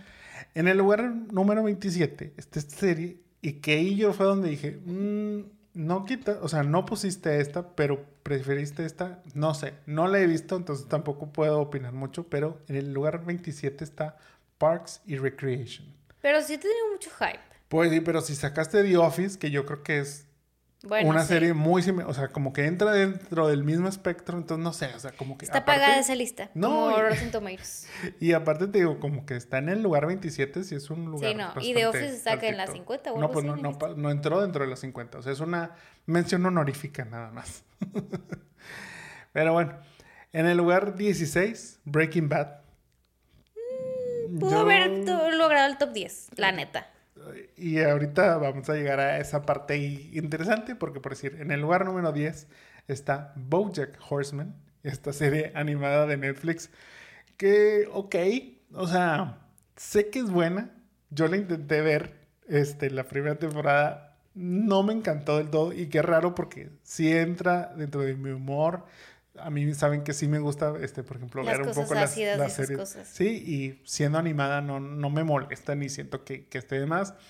Pero pues que esté en el lugar 10, sí, Sí, sí, está como... ujú. En el lugar número 9 está Freaks and Geeks. Esta serie que aparte pues es viejita, no, vaya, viejita, estamos hablando de inicios de los, de los 2000 eh, con James Franco y Seth Rogen y así. O sea, no, fíjate, es, a lo mejor estoy confundiendo entre buena e icónica. yo sé que hay un fandom de esta, de esta serie de Freaks and Geeks, pero no sé si como para decir que es una de las mejores series. No sé si eso, pues, si ellos y el caballo sea más que Breaking Bad. O sea, ya ni siquiera me voy de que a Game of Thrones o así, que Breaking Bad. O sea, y por ejemplo, el número 7 es Better Call Saul. Bueno, no lo hemos visto, pero no sé si sea mejor que Breaking Bad. O sea, yo ahí sí, digo, yo pensaría que es mejor Breaking Bad. Sin, Aunque bueno, sin, haber visto ninguna de las dos, que es lo peor. pero bueno, o sea, yo no he visto Call Saul, pero dicen que es buena. Pero creo que Breaking Bad es icónica, más que el caballo. Deja tú que Saul, más que el caballo. En el lugar 8 me brinqué el 8, pero el 8 lo tiene Girls. No sé, o sea, no la vi, no puedo juzgar tanto, pero no sé si para un top 10. No, siento que Game of Thrones es un 25, Girls en un 8. Este, no, Game of Thrones está en el 30, o sea, ah, todavía le fue le fue por sí. Sí, o sea, no sé, eh, no, no, no voy a emitir mucho juicio al respecto, pero en el lugar 6 está Reservation Dogs, que es una serie mm, inclusiva, llamémoslo así, en el sentido de que trata sobre unos este, American, este, Native American, nativos americanos, este, todo eso, pues por eso son de una reservation. No sé si realmente como que eso sea lo que, lo que le da el poder, digo, no le vimos, entonces no sé, no puedo opinar mucho. En el lugar número 5 está The Wire, que tampoco la vimos, pero pues tiene muchos, muchos buenos comentarios. Esta sí puedo creer que entre dentro de este, sí, este, es un poco este top 5. El número 4, Terry Rock, con Tina Fey y Alec Baldwin. Fue como muy sonada también, pero no sé si para que estar en el 4. Sí, yo sí, sí creo que le fue, este, le echaron ahí muchas, muchas porras. Se me hace que pagaron mucho. en el número 3 está Succession, que creo que no sé si lo hubiera puesto tan arriba, pero a lo mejor dentro del top 5 sí. Tú sabes que yo sí lo hubiera puesto tan arriba. Pero es que siento que gana como que, que está muy reciente. Girls está igual de reciente y está en el, o sea... Ok. en el número 2 está The Sopranos y en el número 1, Mad Men. Estoy de acuerdo con el primer, los primeros tres. Ok, sí. O sea, Sopranos no lo hemos terminado de ver, nos quedamos en la temporada 1, pero sí creo que lo que vimos, la verdad es que... No les pongo peros, o sea, no les pongo peros, pero yo siento que a lo mejor pudieron haber entrado otras series. O sea o sea, digo, así como top of mind, yo digo que, obviamente es como a gustos personales, este, pero por ejemplo, yo creo que a lo mejor una serie tipo How I Met Your Mother podría haber entrado en, en estos 50. En las 50 sí, pensé que ibas a decir. No, no, no, no, no, o sea, no le, no le voy a dar el primer lugar, o sea, pero, o sea, siento que hay series que trascendieron más en sí, yo o también. sea, del 2000 para acá y que, no sé, o sea, te digo, no sé cuál sea así como el criterio exacto que, que siguieron aquí, pero pues creo que hubo, hubo unas series ahí que me faltaron. Yo también creo, o sea, creo que el top 3 yo estoy de acuerdo, o sea, creo que Mad Men eh, es una referencia en el mundo godín corporativo de las agencias y John Hamm es muy bueno. Eh, Los Sopranos, pues la neta también, o sea, a pesar de que no lo hemos terminado de ver, o sea, Tony Soprano es como Tony Soprano. Y bueno, pues ya saben que mi favorita es Succession. Estoy súper, este, bias de eso, entonces no voy a decir más. Pero, este, por ejemplo, yo sí creo que Breaking Bad estaba, está a la par como de estas, porque también es una referencia, pero al parecer no, Better Call Saul está más arriba.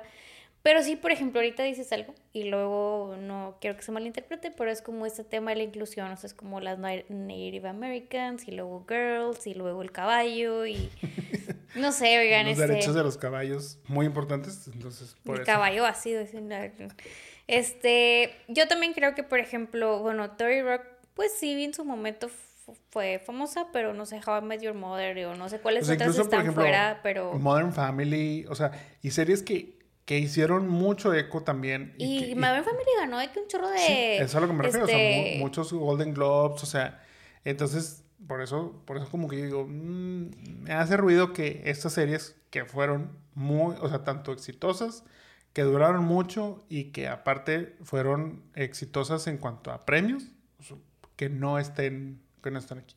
Voy a ver esta, toda esa lista. Este, yo vi los posts así como, digo, no sabía que era un listado, vi los gráficos están muy cool, eso sí. Este, pero em, no sé, a lo mejor igual les pagaron ahí, este, el caballo pagó, este, Better también, no sé. Te digo, yo creo que afecta ahí un poco la, este, que están más recientes y que a lo mejor por eso Better Call Saul está arriba de Breaking Bad. No sé, digo, la verdad es que les digo, no, no vi ninguna de las dos. Pero yo pensaría que Breaking Pero Bad, The Office, eso es como, siento que es como cultura. pues, sí, o sea, te digo, incluso, por ejemplo, Watchmen, que la mencioné dentro de las menciones honoríficas, yo a lo mejor sí lo hubiera incluido en las primeras Totalmente. 50. No sé, pero ese es el Killing listado. Eve o algo así también, creo que tiene su fandom. Este es el listado al momento, entonces. ¿qué Compártenos si están de acuerdo. Sí, ¿qué opinan ustedes? ¿Les parece que sí? ¿O este, faltaron algunas, algunas otras? Por ejemplo, no sé, este, Smallville, Gossip Girl. El reboot. No, ¿sabes cuál me acordé? Digo, no sé si está este, el que veíamos, la de, este, Dawson's Creek. no, que eran los amigos es donde Penny trabajaba en Big Bang Theory. Big Bang Theory. O sea, ahorita que dijiste Terry Rock from the Sun. Big Bang Theory también tuvo muchas temporadas. También fue como algo así. Sí, sí, sí. Te digo, habría que entender un poco Gilmore en, Girls. qué, en qué pensaron específicamente. Pero bueno, pasemos a la película de esta semana, la cual es El silencio de los inocentes. ¿De qué trata esta película? Protagonizada por Jodie Foster y Anthony Hopkins, El silencio de los inocentes sigue la historia de Clarice Sterling, una agente quien recién comenzando en el FBI requiere la ayuda de Hannibal Lecter, un brillante psiquiatra, pero que también es un asesino en serie. Todo esto para poder atrapar a otro peligroso criminal cuyas principales víctimas son mujeres. Dirigida por Jonathan Demme, El silencio de los inocentes está basada en el libro del mismo nombre, escrito por Thomas Harris, siendo esta novela la secuela a El dragón rojo, ambas relatando las historias de Hannibal Lecter. Con un presupuesto de 19 millones de dólares, El Silencio de los Inocentes logró una taquilla de 272 millones de dólares, volviéndose una película de las más exitosas del año. En Rotten Tomatoes cuenta con una calificación de 95% por la crítica y 95% también por el público. Por si fuera poco, El Silencio de los Inocentes ganó cinco de los premios principales de la Academia, que son Mejor Guión Adaptado, Mejor Actriz, Mejor Actor, Mejor Director y Mejor Película, convirtiéndose en la primera y hasta la fecha la única película de terror en ganar el Oscar a Mejor Película. Ok. Súper merecida. Totalmente. Pues mira, en mi caso, solo tuvieron que pasar 32 años este, a partir del estreno para que por fin viera por primera vez. ¿Nunca la habías visto? Nunca. Y yo creo que me gustó bastante. Me tardé, ¿Sí? pero, pero me gustó. ¿A ti qué tal? ¿Qué te pareció esta película? Yo esta película eh, no la vi chiquita en esas cosas que cuento, pero recuerdo haber visto algunos pedazos y justo le dije a Jaime que la había dejado de ver porque me había dado miedo. Estoy recordando, o recordé ahora que la vi, que era precisamente cuando este Buffalo Bill estaba como que haciendo de estos Bailando. trajes y así, bailando. Me dio mucho miedo en su momento, no me acuerdo cuántos años tenía, pero pues luego me acordaba que esto como de las, este, de las abejas o de- Ajá, ajá. entonces, em, la verdad me gustó mucho. Me gustó muchísimo ahora que la vimos ya bien, o sea, consciente de lo que estaba viendo y demás. Me gustó muchísimo, me gustó mucho las actuaciones, me gustó mucho la película, o sea, qué bueno que la vi a mis treinta y tantos años bien, después de que me dio miedo, pero me encantó la película, qué, qué locura que me, que me gustó mucho, pero, pero sí, o sea, creo que es una súper buena película y por, por ende creo que por eso también sigue siendo el hype hasta ahorita. Sí, la verdad es que, mira, o sea, investigando un poquito y dando más contexto sobre cómo llegamos a, a esta película de tipo to- toda la creación y, y eso. El silencio de los inocentes, pues la verdad es que, como dices, fue muy, o sea, le fue muy bien en taquilla, este, ganó muchos premios y todo esto creo que a la mera hora fue como una tormenta perfecta. O sea, previo a esta película, en 1986 habían lanzado una llamada Manhunter, la cual también aparece, o, sea, dentro de esta película es también este, el personaje Hannibal Lecter hace su, su aparición y está basada en el libro de El Dragón Rojo que se publicó en el 81. Mientras Thomas Harris aún escribía la novela de El silencio de los inocentes, Orion Pictures pues se pusieron las pilas y dijeron, ¿sabes qué? Vamos a comprar los derechos de esta novela, aunque no esté terminada, y vamos a hacerla una, una película. En ese entonces, Gene Hackman iba a ser este, el director de, de la misma. Mientras estaban en el desarrollo ya del guion, Gene dijo, ¿sabes qué? no me está gustando, porque él incluso iba a participar en la película. No sabía si iba a ser este Hannibal o iba a ser un, policía, pero como que no le gustó involucrarse en el proyecto, como que dijo, mm, es un proyecto que no me gustaría como para mi imagen, y se deslindó. Entonces, ok. El estudio, como quiera, dijo, ¿sabes qué? Sigan trabajando este, en el guion. Perdieron financiamiento debido a que salió Gene Hackman del proyecto. Entonces, pues, mientras estaban buscando como que quién, quién pagara ahora sí, este, fue como que, ok, o sea, trabaja. Este, trabajen en el, en el guion y, nosotros vemos qué onda. Ahí fue cuando trajeron a, a Jonathan Demme. La película, obviamente, se terminó logrando, este, se llevó a cabo tipo la producción. Y mira, de no tener dinero ni director, boom. Oscar a mejor director, Oscar a mejor película. Y luego, para el personaje de Clarice Sterling, Jodie Foster estaba muy interesada en hacerlo, pero, pero Jonathan no estaba como muy, muy convencida, muy convencido, aun y cuando ella venía de ganar el Oscar por la película de Acusados. Dijo, no, yo creo que este, mejor quiero a Michelle Pfeiffer. Le ofrecieron el papel a Michelle Pfeiffer, pero como que el tema de la misma fue como que no, le dio así como que onda y rechazó el proyecto. Después buscaron a Meg Ryan. Igual. La historia se le hacía muy cruda y dijo no. Laura Dern fue también considerada, pero el estudio como que no creía que fuera la mejor apuesta o que fuera una apuesta segura para, para este, decir, ok, va, nos vamos con ella. Entonces terminaron con Jodie Foster, que la verdad es que había estado muy insistente y traía mucha pasión por, por hacer el proyecto y el personaje. ¡Boom! Oscar a Mejor Actriz.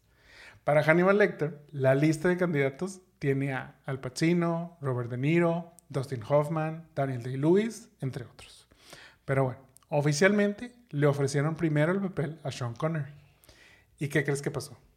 Pues dijo que no. Dijo que no, exactamente. Y de él pasaron a Anthony Hopkins. Su agente le dijo, oye, te van a mandar este libreto para, en, ese, bueno, en inglés obviamente Silence of the Lambs, y Anthony le respondió, que es una película para niños o tipo, ¿por qué, se, llama, se llama así?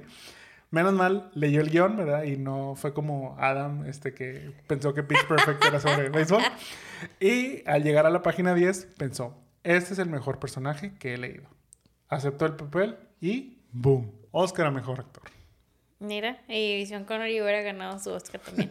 y bueno, luego también este, el Anthony haciendo historia ahí, que es el segundo que de la historia más corta, o sea, hizo historia con el que solo aparece 24 minutos de la película. Sí, o sea, ganó el a mejor actor, siendo que su participación dentro de la película es muy corta. O sea, es de los que menos aparece este, y han ganado esta, este, este premio.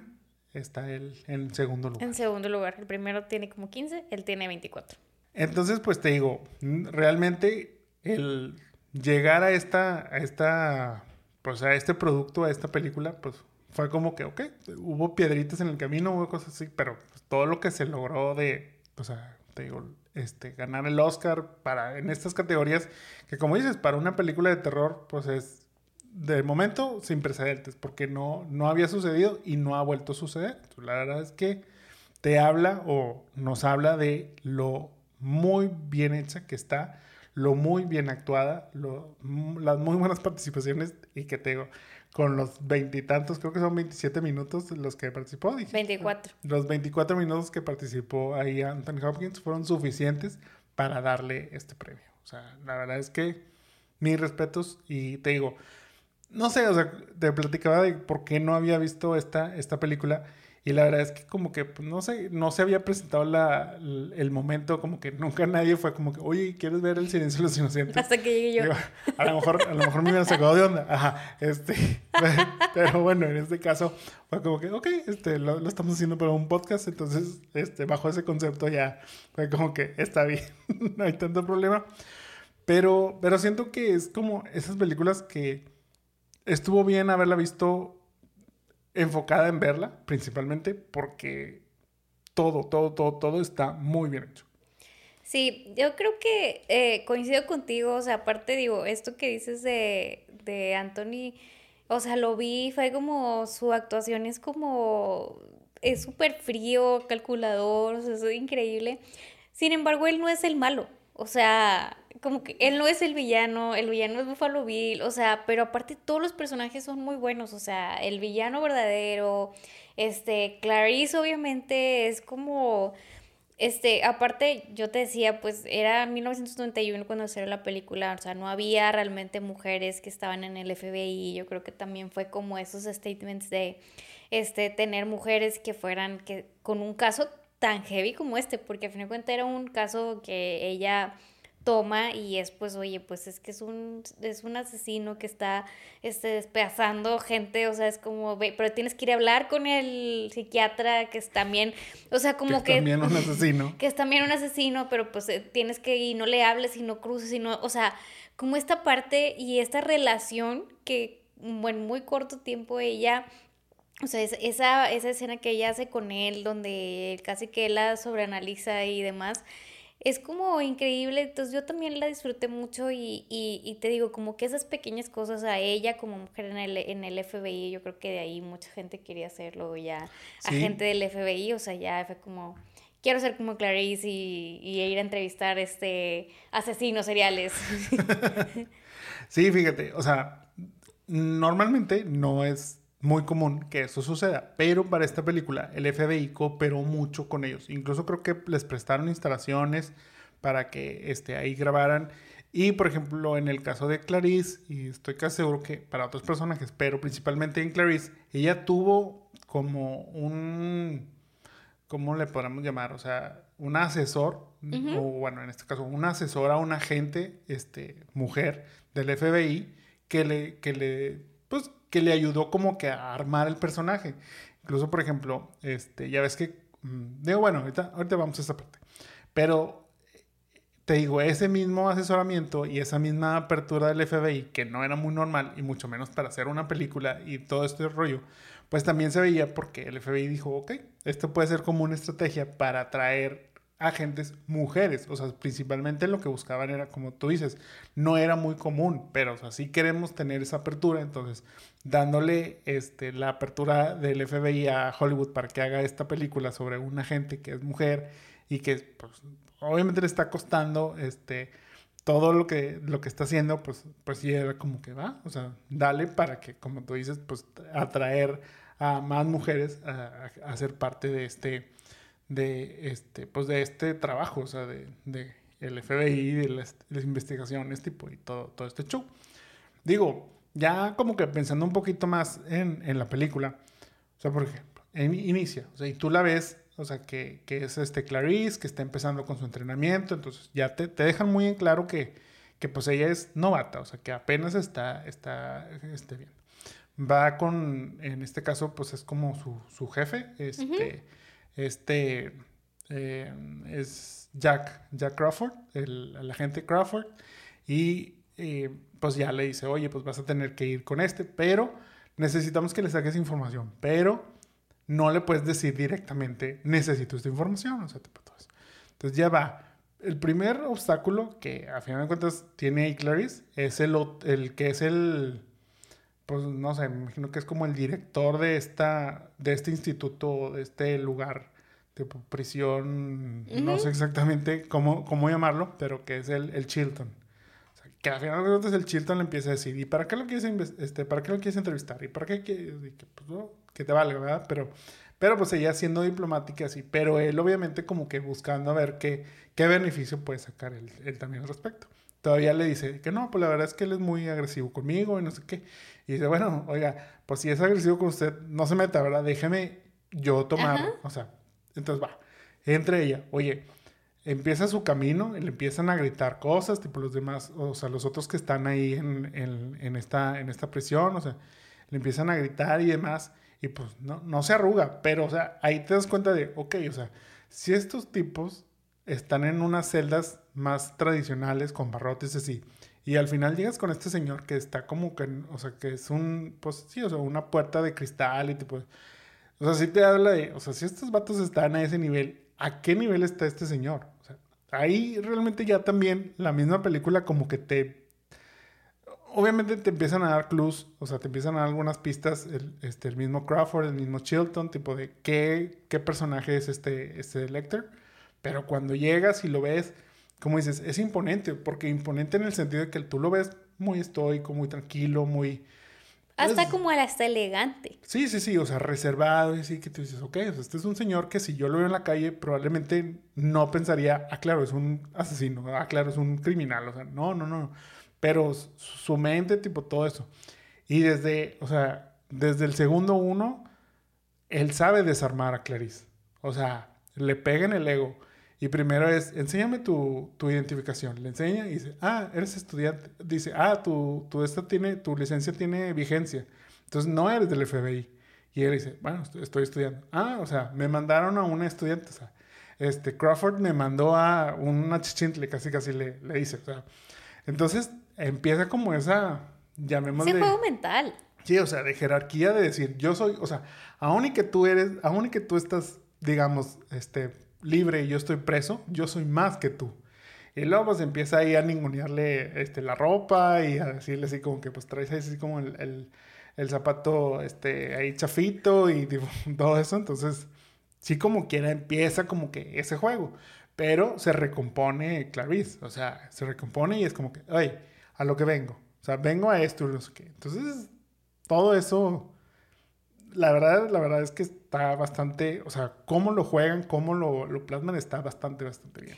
Y, y creo que, o sea, la, la, actuación de los dos, o sea, tanto Anthony como en este papel de, pues bueno, doctor, psiquiatra y demás, que la desarma, pero bueno, pues uno como mujer es como cuando es como cuando vas con tu jefe maldito y es de que, este, pues te tienes que aguantar, pero luego ves cómo sale ella de esa, o sea, de que, oye, eh, está ella on fire y sale así como, casi que la ves tipo respirar. Sí. Y bueno, esa, e, en esa parte, pero luego la ves cuando está como buscando al búfalo y está, y obviamente tú sabes que estaba muriéndose de miedo por lo que va a pasar y la ves como que cuando camina y su actuación y hasta te, te, te transmite como eso. Entonces yo creo que obviamente es súper merecido el Oscar. De, de, cómo transmitió eso de que ella sentía, o sea, que era una novata y demás, pero pues supo cómo dar las pistas también de, de no, pues es que es allá y cómo, y, pues aunque me dé mucho miedo, pues voy a darle. Sí, o sea, la verdad es que esa primera prueba que tiene, te digo, cuando entra y conoce a Hannibal, ya, o sea, sale y bueno, tiene ahí el altercado ahí con el otro, el otro prisionero ahí que le avienta este, algunas cosillas ahí no muy gratas. Entonces cuando sale ella de, de, la cárcel, o sea, va al carro y llora, o sea, pero es ese punto, como dices, o sea, eh, dentro de, en ese momento, yo creo que, no sé, ha de ser como tipo la adrenalina y tipo toda esa parte, es lo que te mantiene de pie, pero, pero sales y es como que, ah, o sea, y tipo empieza a llorar así, que justamente era algo que iba a mencionar hace rato, o sea, la, la asesora del FBI, ella fue la que le dio como la idea de esto, o sea, porque dices, hay días en donde pues lo único que te queda es sentarte en tu carro y llorar, o sea, entonces ella fue como que ahí fue donde incluyó este, este pedazo y que la verdad sí, o sea, Sí, digo, y no nada más en, en, el caso de ella, o sea, yo creo que, que en el caso de muchos nos ha pasado en donde dices, o sea, tu, tu trabajo te lleva a un estrés tan fuerte que cuando como que sales de ahí es como que, ah, o sea, tu, tu, cuerpo, o sea, quiere salir y explotar por todos lados, que en este caso, pues bueno, fue, fue llorando, tipo, y todo esto.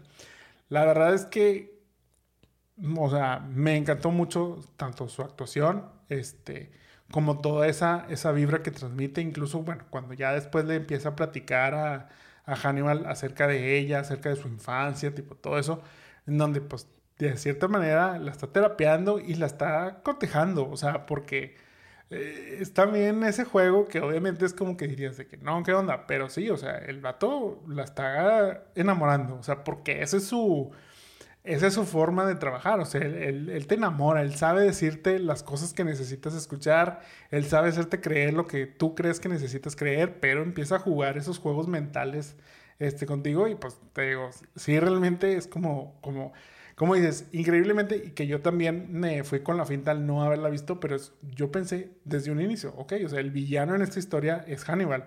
Y es atrapar a Hannibal, pero no, después entendí, Hannibal ya está atrapado, al que hay que atrapar es a otro tipo, pero necesitas la ayuda de este otro personaje. Para saber qué va a pasar, qué va a hacer. y qué poder hacer, y que a lo mejor que te dé como esas, esas pistas y esas clues. La verdad es que, o sea, esta película siento que es de esas y lo hemos hablado a lo mejor este, de las que hemos recomendado, como por ejemplo la de Blackbird, que son estas películas de true crime o series de true crime que, que son las que nos enganchan. Yo creo que en su momento eso fue como que también algo que, que llamó mucha la atención, que fue algo así como que, ok, o sea, este concepto de, del criminal ayudando a atrapar a otro criminal que probablemente estén igual de, de zafados o igual este de, pues sí, o sea, de, este, de locos o, peligrosos o, qué sé yo, o sea, pero pues bueno, o sea, ahora sí que en este caso yo creo que de cierta manera es como el enemigo de mi enemigo es mi amigo, o sea. Totalmente, o sea, y, yo creo que a lo mejor, como dices, eh, en, o sea, la película salió en 1971, o sea, creo que era early stages para, para este tipo de películas, ahorita pues ya hay un buen... Sí, es más común, ajá. Pero sigo pensando que la actuación de, de Anthony y de, y de Clarice fueron muy buenas. Incluso, pues, el que es este, que es James Gum, que es Buffalo Bill. o sea, también es como de esos que luego piensas que no es y termina siendo, sí es. Que mucha controversia también, fíjate que ahora que la veíamos, lo primero que se me vino a la mente de decir, o sea, hacer un remake así, estoy seguro que va a haber este problema. Pero bueno, es que este problema ya existió también en su momento que la comunidad transgénero, que la comunidad gay no estuvo de acuerdo con este personaje porque decían, es que en el caso, en el caso de, de, este, de James, de Jamie, es Jamie Gum, creo, o algo así. James Gum. James como, como, dices. O bueno, Buffalo Bill, pues él es un, lo que le llaman un crossdresser, o sea, un transvesti, pero que pues era como que sí, pero es una representación negativa. O sea, entiendo ese punto, pero es como decir, ok, o sea, pero si él, si ese personaje lo interpretara una persona que no fuera crossdresser, o sea, que no fuera transvesti, tipo todo eso, pues igual, o sea, es como es una representación negativa de la gente, o sea, creo que al final de cuentas hay que entender que en este en esta vida cualquiera puede ser bueno o malo, o sea, no tiene no tiene que estar directamente ligado a eh, unas preferencias o tipo gustos o lo que sea, o sea, pero te digo, yo entiendo que que pues sí causó como mucha molestia en ese sentido, pero la verdad es que creo que poco fundamento, o sea, a fin de cuentas esto te digo, puede suceder en, muchos lados, pero este, como dices, sí es un malo también que, que no te lo esperas, o sea, sobre todo yo creo que, yo creo que es eso, o sea, incluso ahí es donde entiendes de que cómo las víctimas llegaron a, a ser parte o a caer en, en, sus, en sus planes, ¿verdad? Totalmente. Bueno, fun fact número uno, por ahí están vendiendo la casa de Buffalo Bill. Por si alguien quiere, quiere comprarla, pues ha de tener bastante y cosas extrañas este, por ahí. Sí, sí, de tener una vibra ahí muy, muy interesante, yo creo. Totalmente. Y fun fact número dos es que el personaje de Hannibal está inspirado, nada más y nada menos, en un médico de la ciudad de Monterrey. Ok. O sea, eso es que, regio? que los que los regios nos este nos caracterizamos por ser este tendencias de repente. Bueno, pues recién descubrimos justo en este research que está inspirado en un eh, doctor que se llamaba Alfredo Valle Treviño, a quien el mismísimo Harris entrevistó en el penal del Topo Chico. Todo esto me tipo blow my mind, o sea, el escritor estaba realmente investigando los crímenes de otro asesino, que no sé por qué estaba aquí en el Piral de Topo Chico, si eran de Texas, pero era algo como Dykes Askew Simons, y estaba condenado por asesinar a tres personas. Eh, Harris viajó a Monterrey a entrevistar a este asesino pero al, al parecer intentó escapar y no lo pudo entrevistar. Y le dijeron, no, pues, este, puede entrevistar. Hay te, que... te lo cambiamos. Te lo cambiamos. Y dijo, bueno, pues yo quiero entrevistar a quien le salvó la vida. Al parecer estaba muy mal. Y pues le mandaron un buen doctor psiquiatra, dices tú. Le dijeron, no, pues lo vamos a mandar con el doctor de la cárcel. Y pues resultó ser este, este doctor, eh, quien, este quien le salvó la vida. Y resulta que, bueno, pues platica con él y le dice que este Simons tenía pues algunas eh, cicatrices en la cara y empieza como medio a terapearlo y decirle, no, pues yo creo que lo hizo por esto. Obviamente Harris nunca sabía de lo, o sea, con quién estaba hablando. El background de esta persona. Este, él pensaba que era un doctor y muy bueno y demás, que dice o lo describe como con mucha personalidad, medio elegante y así, dijo, no, pues este es un doctor bien, entonces dice que empieza como a terapearlo y a decirle y demás. Ahí es donde se inspira en la, a escribir la escena, la, de donde Clarice y, Hannibal hablan. Pero bueno, pues ya que cuando se regresa y más se da cuenta que realmente era un doctor asesino también que había matado pues en 1959 a alguna persona por ahí, desvivió a alguna persona y pues al parecer muy bien porque pues era doctor y pues al parecer sí lo cortó así como también, lo metió en una cajita y por eso fue a dar al, penal del Topo Chico, pero pues luego ya se dio cuenta de que oh my god, o sea, este, entrevisté a una persona que este, era doctor, era un finísimo doctor, pero pues también era un asesino y bueno, pues escribió o se inspiró en la historia en esto. Entonces, realmente este orgullo regio, ¿verdad? Oye, sí, digo, ahorita que lo mencionas, este, sí, el mismo, el mismo Harris, este, o sea, o en las entrevistas ha mencionado que sí, él no inventa personajes, que todos los personajes, o él no inventa cosas, que todo está basado en cosas que sucedieron y en la vida real. Y bueno, en este caso, este, como dices, pues padrísimo que, que, le, que la inspiración para Hannibal Lecter, que aparte está catalogado como el villano número uno este, dentro del American Film Institute. O sea, que, sea la inspiración este, mexicana y sobre todo de Monterrey, no, hombre, pues que, que qué bonito, ¿verdad? Qué orgullo. Imagínate, este, a mí sí me dejó la nota así como que... Sí, sí, está bastante interesante, este, todo, toda esa idea. Y luego, sobre todo, aparte que él estuvo ahí como que conviviendo y como dices, pues sin saber, y a la mera hora es como que, ah, bueno, oye, se nos había olvidado decirte, ¿verdad? Este señor sí también, este, la, la canica sí se le botó un poquito, ¿verdad? Sí, o sea, y luego que esta persona, pues precisamente, o sea, cuando cometió su crimen, como que estaba muy orgulloso de haberlo cometido y cuando lo enjuiciaron y demás, y lo condenaron a pena de muerte, que fueron como la última persona que fue condenada a pena de muerte en México. Entonces, bueno, como que todo eso hizo la historia más cuando Harry se da cuenta, bueno, pues intenta entrevistarlo de nuevo, pues como que luego ya así como que ya no y demás, y hubo un par de entrevistas después. Pero bueno, o sea, si lo googlean, la verdad es que sí tiene así como el porte y unas fotos ahí medio oldies que luego ponen ahí a Hannibal y al doctor Alfredo. Este, bastante interesantes, por ahí sí es. Bastante, la verdad. Muy buen random fact, la verdad.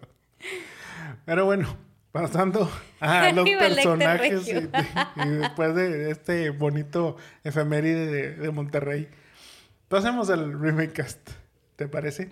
Va.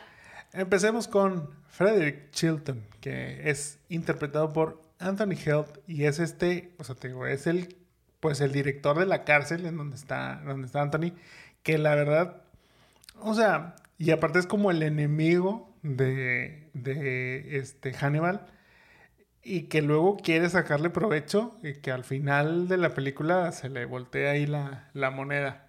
Este, pero bueno, te digo, ¿a quién tienes tú para Frederick Chilton? Yo tengo a Sam Rockwell o por ahí Jason mm. Dixon de Three Billboards Outside. Sí, sí, sí. Este... Tiene como esa personalidad medio annoying que tiene. y aparte medio sleazy, o sea, es que te digo, es eso, o sea, es como doble cara, porque incluso está, este, cuando, cuando va a Clarice, él, es, él está escuchando la conversación, tiene ahí como que un, un, micrófono escondido, entonces empieza a escuchar lo que le dicen y luego de ahí entra él a decirle, oye, ¿tú crees que todo lo que te dijo es verdad? No me te están engañando y demás. Sí, sí, es un personaje, o sea, que te digo, muy doble cara. O sea, sobre todo creo que es eso, doble cara y buscando él cómo sacar este el mejor provecho, que luego, bueno, no les vamos a spoilear mucho, pero pues sí es así como que hace él su, su jugada y no le sale tan bien. Yo, para este personaje, tengo a Jeffrey Dean Morgan, quien es Negan Smith de The Walking Dead. Ok. Que también creo que tiene ese, como que ese vibe de, poder ser traicionero y a la, a la mera hora. Para Jack Crawford, quien es el jefe de Clarice, quien es el que la manda a investigar, mientras él también pues está como que moviéndose y investigando cerca de, de Buffalo Bill, interpretado por Scott Glenn. ¿A quién tienes tú? Yo digo a Will Arnett o George Oscar de Arrested Development. Ok, sí, también este fue este de las Tortugas Ninja, fue ahí. Así es. Yo a este personaje le pondría a Idris Alba. Mm. Idris Alba, que es Luther en la serie del mismo nombre, o Heimdall del universo del, del MCU. Creo que me gusta como para este papel de el jefe de policía en el FBI, o sea, tipo todo este rollo, creo que sí, sí lo veo, sí lo veo haciendo buen, buen papel. Para Buffalo Bill, interpretado por Ted Levine, que, o sea, tú dices, digo, es el villano de la película, pero luego te digo, hay muchos villanos en la, en la misma película, o sea, y no normalmente es el tradicional. Entonces eso es como que también lo interesante aquí, que a lo mejor no mencionamos ahorita, pero te digo, o sea, el mismo, este, el mismo Frederick Chilton, pues yo lo consideraría también como un, villano, dentro de, de, esta historia, o sea, mucha, ahora sí que mucho lobo disfrazado de oveja dentro de este, este, Silencio de los Corderos, como traducen en, en España. Pero bueno, para Buffalo Bill, interpretado por Ted Levine, ¿a quién tienes tú? Ay, pues fíjate que aquí este, yo castearía a Ethan Hawke. Y lo, lo castearía por su papel en The Grabber de Black Phone. Que ya ves que era como que ese de, bueno, pues no te imaginas que tu vecino y tu hermano Era, el era el malo. O sea, como que me trajo esos vibes cuando, cuando vimos el, el remake ahí. ¿Sabes qué? O sea, dentro de mis candidatos sí lo consideré. Pero luego llegué a este otro candidato y dije, híjole, es que ya lo hemos visto en un papel similar y creo que podría funcionar muy bien. Evan Peters, Jeffrey Dahmer de Dahmer, o bueno, Quicksilver en los X-Men de, sí, Fox. también. la verdad es que creo que podría ser muy bien el papel. La verdad es que sus papeles también dentro de American Horror Story, tipo todo eso, tiene yo creo que ese como ese feeling para, para hacer estos personajes Ya ves que luego le, le dio como depresión por andar A lo mejor no va a querer, pero bueno, entonces ya podríamos hablar con, con, Ethan Hawke, pero sí, yo creo que Evan Peters podría ser ahí un, un buen papel. Para Hannibal Lecter, interpretado por Anthony Hopkins. ¿Aquí entiendes tú? Ay, pues aquí hice algo de trampa. Porque ah. me traje a Matt Mikkelsen. Uy, no, qué trampa. Pues ese ya lo hizo. Pues sí, porque creo que es algo bueno. O sea, la verdad es que ¿a quién pones después de Anthony Hopkins? O sea... Te voy a sorprender. Pero mira, tuve que... Aquí yo hice trampa en otro sentido. Ok.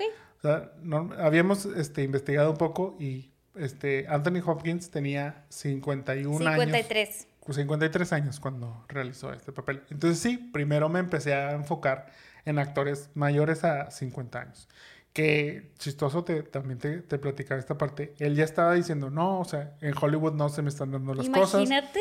Entendamos que en este momento de 1991, Anthony no era el Anthony, que conocemos ahora. Ajá, o sea, este gran actor que ha hecho grandes películas, tipo y todo eso.